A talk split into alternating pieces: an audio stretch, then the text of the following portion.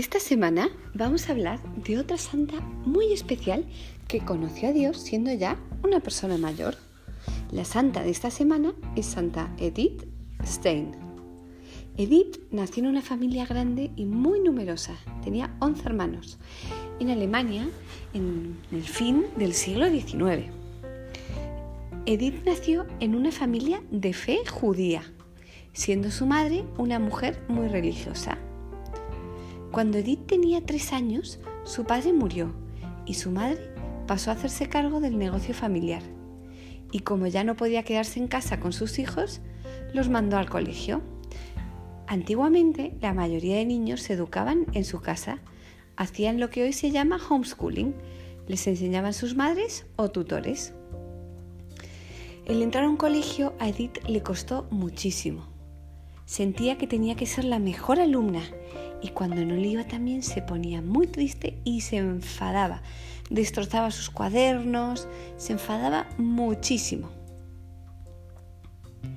Con 15 años decidió dejar el colegio e irse a casa de su hermana a ayudarla con sus hijos.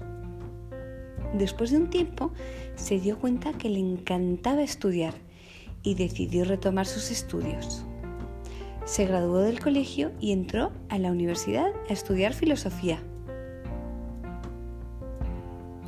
En su época de estudiante universitaria empezó a militar en el feminismo para intentar lograr el voto femenino y fue también en esta época que dejó de creer en Dios. Para gran tristeza de su madre se declaró atea. Ser atea significa que no cree que Dios existe. Edith siguió estudiando filosofía y se graduó con muy buenas notas. De hecho, fue la primera mujer de Alemania en obtener un doctorado en filosofía. La muerte de un amigo filósofo muy cercano a ella, que en su último tiempo se había convertido al cristianismo, le impactó mucho. Sin embargo, tuvieron que pasar siete años de búsqueda de Dios de leer mucho y estudiar mucho para que Edith recuperara la fe. Y fue a través de la mujer de su amigo fallecido. El ejemplo que le dio esta amiga de confianza en Dios la dejó impactada. El golpe de gracia fue cuando cayó en sus manos el libro de la vida de Santa Teresa de Jesús. Se enamoró, se enamoró de Santa Teresa y su vida y se enamoró de Jesús. Edith Rápidamente pidió bautizarse y se puso el nombre de Edith Teresa. Le pidió permiso a su director espiritual para entrar al convento de las Carmelitas Descalzas y su director le dijo que todavía no, que ya llegaría su momento. Edith empezó a dar clases de filosofía y a estudiar y comparar filósofos modernos con filósofos como Santo Tomás de Aquino. Sus trabajos eran tan buenos que empezaron a invitarla a dar conferencias por todo el mundo. La gente quedaba asombrada por lo inteligente que era esta mujer. Sin embargo, en Alemania, en esta época, estaba ocurriendo algo muy terrible. Subió al poder un partido político que se llamaban los nazis inmediatamente prohibieron que todas las mujeres fueran profesoras de universidad. Como Edith ya no podía enseñar, le volvió a insistir a su director espiritual que la dejara entrar al convento y esta vez su director la dejó. Entró al convento del Carmelo con tanta felicidad. Poquito tiempo después, su hermana, siguiendo su ejemplo, también se convirtió al catolicismo y también entró al Carmelo. Durante sus años en el Carmelo, siguió escribiendo libros de filosofía, traduciendo al alemán los libros de los grandes filósofos cristianos. Pero cada vez el partido nazi se iba haciendo más radical y decían que la culpa de todos los problemas los tenían los judíos. Así que los judíos estaban en mucho peligro. Por eso la directora del convento decidió mandar a Edith y a su hermana Rosa a un convento de Holanda. Poquito tiempo después, Holanda fue invadida por los nazis y empezó la Segunda Guerra Mundial. Esta guerra fue una guerra muy terrible, donde se pelearon entre sí muchísimos países, y duró un montón de años.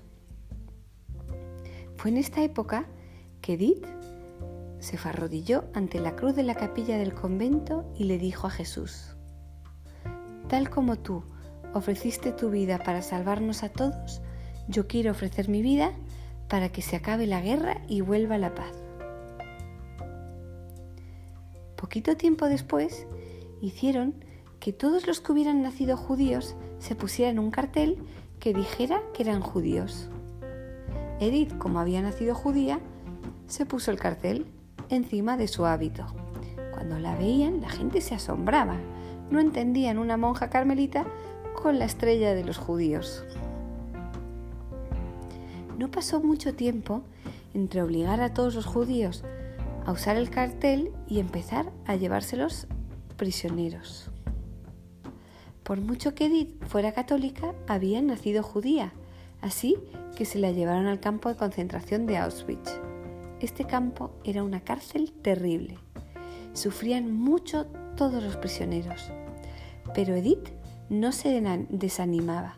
Organizaba encuentros para rezar, juntaba a personas para rezar el rosario y lograba convocar reuniones en secreto para hablar de Jesús. Como se dieron cuenta de lo que estaba haciendo, la separaron del resto de prisioneros y finalmente la mataron. Edith había ofrecido su vida por la paz, así que murió pensando solo en el momento que se reuniría con Jesús en el cielo. Cuántas cosas tan increíbles hizo Edith en su vida, ¿verdad? Y qué valiente fue. ¿Sabéis que cuando la canonizaron que es cuando te nombran santo, la nombraron protectora de Europa.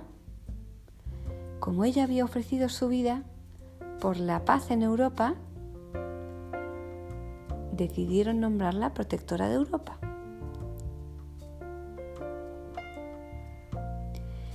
¿Cómo pensáis que podemos ser un poco más como Edith Stein esta semana? Aquí en España donde vivimos nosotros, por un virus que enferma a muchas personas, nos estamos quedando todos en casa. No vamos al cole, trabajamos desde casa. ¿Qué os parece si esta semana le pedimos a Edith Stein, protectora de Europa, que ayude a que se enferme la menor gente posible? ¿Y cómo podemos ofrecer algo nosotros también, como hizo Edith por Europa. ¿Qué os parece si ofrecemos un sacrificio? Pero no tiene que ser un sacrificio como el de Edith Stein, puede ser un sacrificio más pequeñito, por ejemplo. Em, yo me he sacrificado y no voy a tomar ni Coca-Cola, ni Fanta, ni nada todos estos días. Por ejemplo, vosotros podéis Mm, ofrecer pues no comer chocolate o ofrecer ordenar todos los días vuestro cuarto con una sonrisa. ¿Qué os parece si esta semana nos proponemos eso? Ofrecer un pequeño sacrificio por todas las personas que están enfermas. ¿Sí? Venga chicos, hagamos un pequeño esfuerzo.